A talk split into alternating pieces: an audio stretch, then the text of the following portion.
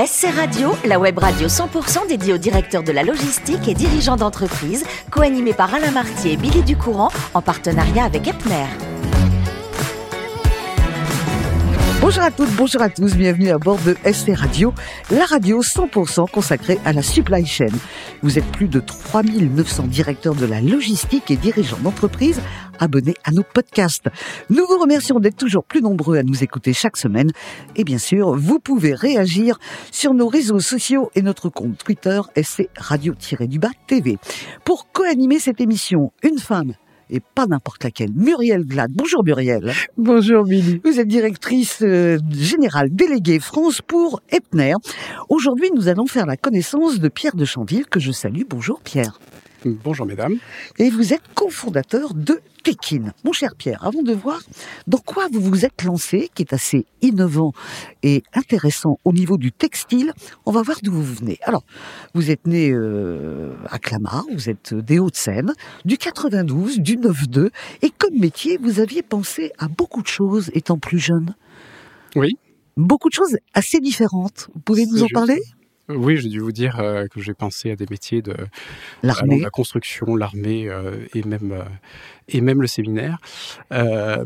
tous ces métiers, en fait, je pense procèdent tous un peu de la même chose et finalement, c'est ce qui m'a mené aussi là. Il y a une notion du sens du concret, il y a une notion aussi du sens de l'engagement qui a toujours été très fort dans ma jeunesse.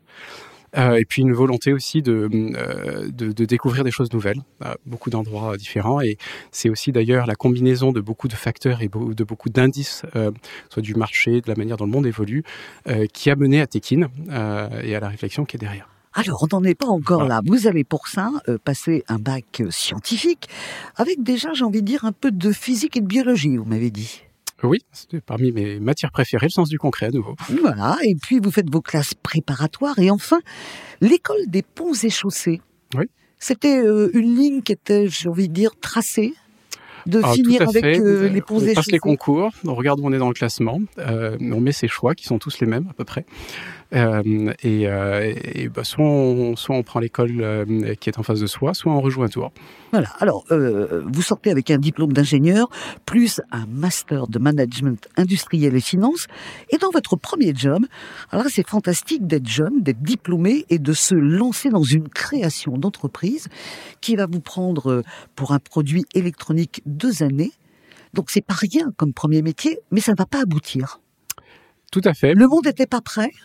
Euh, non, je n'étais pas prêt. D'accord. C'est votre produit qui n'était pas prêt. Euh, tout à fait, oui. Euh, L'échec fait partie des choses, euh, je pense, qui, euh, euh, que j'estime qui sont très importantes. Euh, euh, J'allais dire qui m'ont façonné, non, qui me façonnent tous les jours. En fait, euh, identifier, rechercher euh, dans tout ce que l'on a fait où sont les choses qui sont perfectibles et pourquoi. Euh, on parlait tout à l'heure de progrès continu, lean management. Là, on va revenir dans notre fibre. Euh, C'est essentiel, en fait. On en a toujours à plus ou moins grande échelle. Euh, mais c'est toujours pareil aussi. Si on veut faire des choses qui ont de l'impact, si on veut faire des choses qui, changent réellement certaines situations, qui rendent le, le monde plus efficace d'une manière ou d'une autre, bah, il faut aussi prendre des niveaux de risque et des risques d'échec qui sont à ce niveau-là. Donc effectivement, me lancer une entreprise quand on est jeune, alors je le recommande pas forcément. Je pense que euh, quand on veut, euh, surtout dans le domaine industriel, il y a beaucoup de choses à apprendre avant. Donc, si je peux partager cet échec avec certains, euh, ça vaut le coup. Ensuite, ça ne, ça ne retire pas que certaines personnes ont réussi et Bien sûr. elles en sont très félicitables, mais il y a un véritable intérêt à apprendre beaucoup de choses, enfin un certain nombre de choses avant. Mhm. Dites-moi, Pierre, quand vous avez passé ce bac scientifique et toutes vos études, vous aviez choisi quelle langue?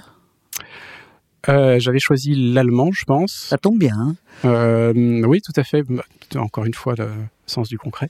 Eh oui, c'est concret, puisque ensuite, euh, après ce, ce projet qui n'a pas abouti, on va vous retrouver assez longtemps euh, du côté de la Bavière, à Munich, en Allemagne, et vous vous retrouvez chez Goetz Partner Corporate Finance.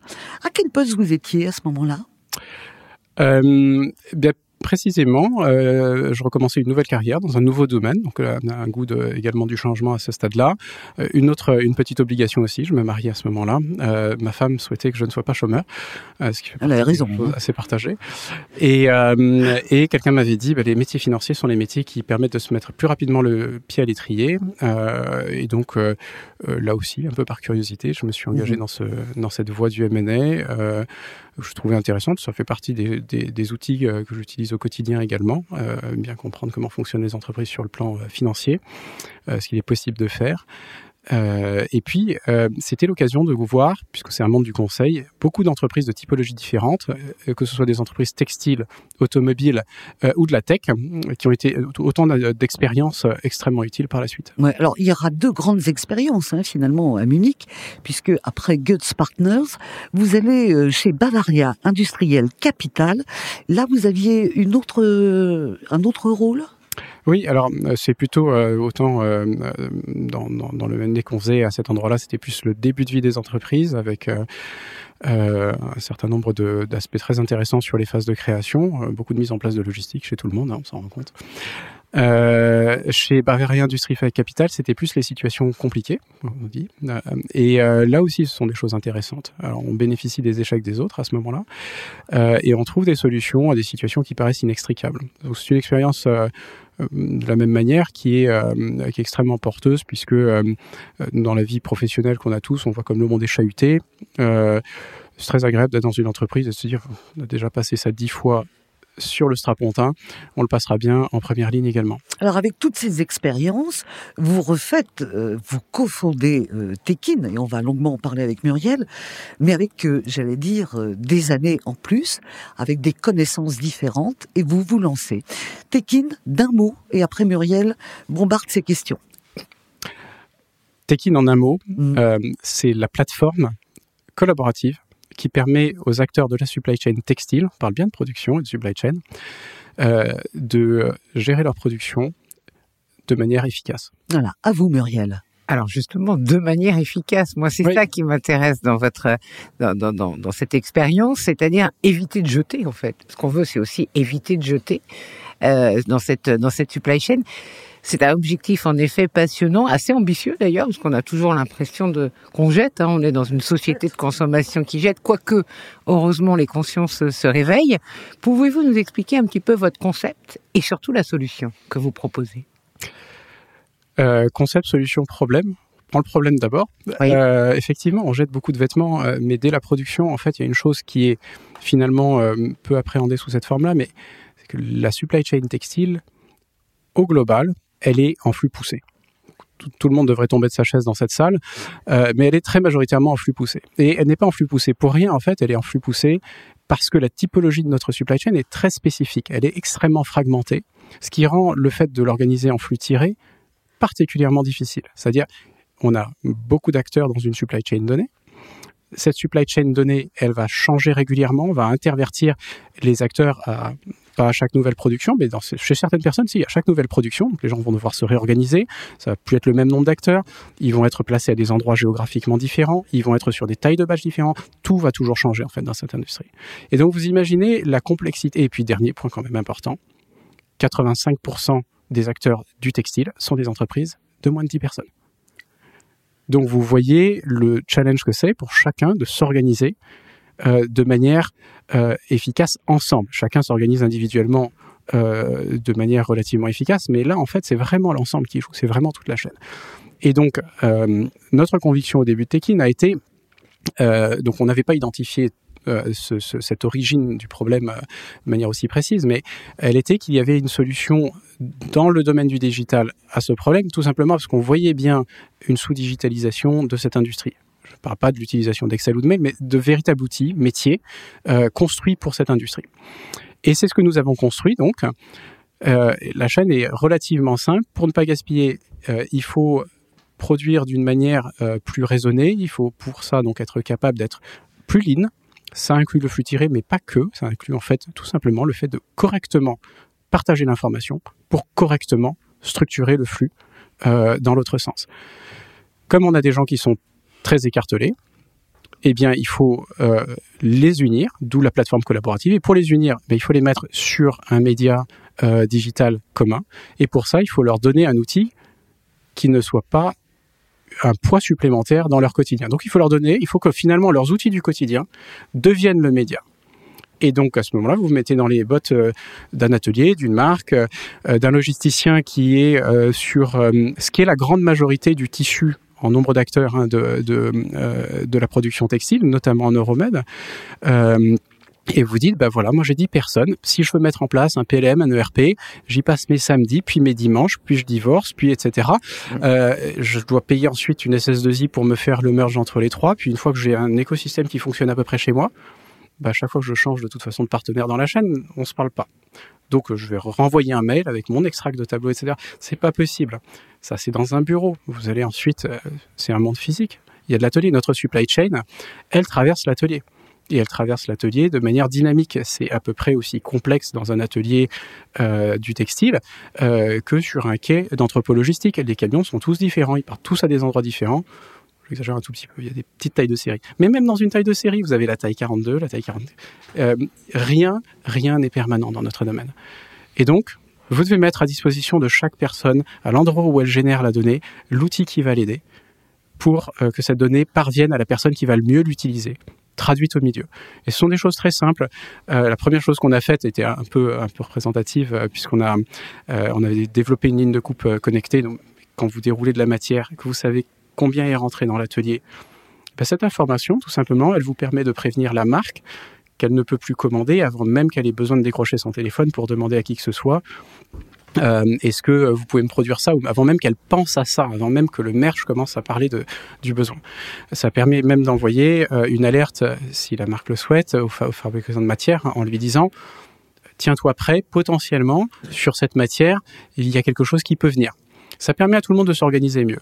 Ça, c'est un exemple sur la donnée euh, de, de, de matière, mais en fait, c'est à tous les niveaux. La synchronisation des flux physiques, entre les différents établissements qui constituent la supply chain euh, est aussi quelque chose de compliqué. Euh, vous connaissez tous hein, euh, cette attente de savoir quand est-ce que je remplis mon camion, est-ce qu'ils ont fini la première partie de série. Moi, en tant que marque, finalement, il faut que j'aille remplir tant de magasins à tel endroit. Il y a la moitié de la production qui est prête. Comment je décide si j'envoie un camion, si je l'envoie pas? Vous l'avez à cinq ou six niveaux différents dans la supply chain. Eh bien, aujourd'hui, chez beaucoup de gens, ça se gère au téléphone responsable de produits au téléphone en permanence. Est-ce que tu me les as fait? Oui, non, attends, je descends, je vais regarder ce qui reste de la matière. Non, mais là, on a eu un défaut matière. Tout ça est manuel. Et tout ça, au rythme auquel va le textile, euh, c'est un poids extrêmement lourd que portent euh, les professionnels du textile au quotidien. Et bien, c'est ça que nous voulons euh, alléger tous les jours. Ah là là, c'est incroyable. En plus, il nous a déroulé toute l'histoire. J'ai l'impression qu'on qu refait le monde. Oui. Muriel, il nous reste une question parce qu'il nous a fait un déroulé extraordinaire. Oui, j'ai quand même une question parce que votre votre entreprise aujourd'hui, elle a déjà séduit plusieurs enseignes hein, euh, et, et, on en connaît Petit Bateau et KKS, La Redoute, et je pourrais en citer d'autres.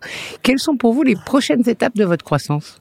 Le, but de Tekin, euh, de la plateforme Tekin, c'est bien de fédérer le plus grand nombre possible de personnes. Et en fait, euh, ça se fait de l'acteur le plus petit vers le plus grand et du plus simple vers le plus complexe. Pourquoi?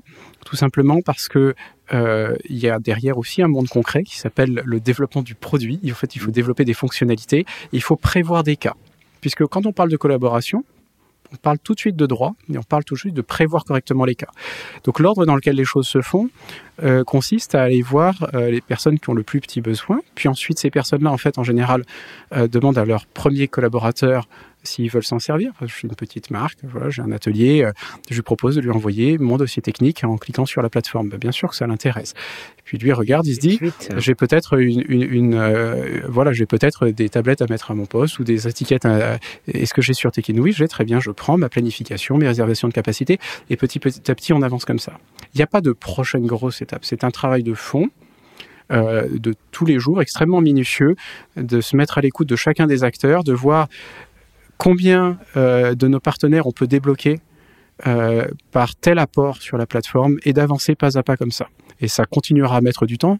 Euh, chez, chez, chez les, donc les, les grands, ça, tout le monde connaît ces énormes chantiers qu'ils ont eu chacun à mettre en place pour monter leur infrastructure.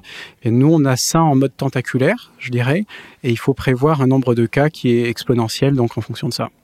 C'était très important. Merci Muriel, de, avec vos questions, de nous avoir fait découvrir un peu plus cette innovation, hein, j'ai envie de dire, Tout à fait. dans le monde du textile. J'aurais aimé qu'on jardine ensemble, j'aurais aimé qu'on bricole ensemble. On va pas avoir le temps avec tout ce que nous avez raconté. Je voudrais quand même juste dire, euh, à propos de jardinage, que notre invité adore les grands arbres et le bricolage. Il a une passion, mais ça m'étonne pas, puisqu'il a fait dans sa vie, pour tout ce qui est technique, il est calé sur le chauffage et il paraît que vous êtes très fier d'avoir monté votre pompe à chaleur. C'est vrai C'est très juste, oui, oui. Euh, mais bon, ça, a été euh, un épisode de, de, construction. Euh, effectivement, oui. Là encore, le sens du concret et que je, souhaite transmettre à mes enfants ce sont des activités en fait qu'on fait en famille, que ce soit au grand air ou à la cave, puisque ben absolument. Oui, la pompe à chaleur. Merci beaucoup Pierre, merci ma chère Muriel. C'est la fin de ce numéro de SC Radio. Retrouvez toute notre actualité sur nos comptes Twitter et LinkedIn. On se donne rendez-vous mercredi prochain à 14h précise pour une nouvelle émission. L'invité de la semaine de SC Radio, une production b2b radio.tv en partenariat avec Epner.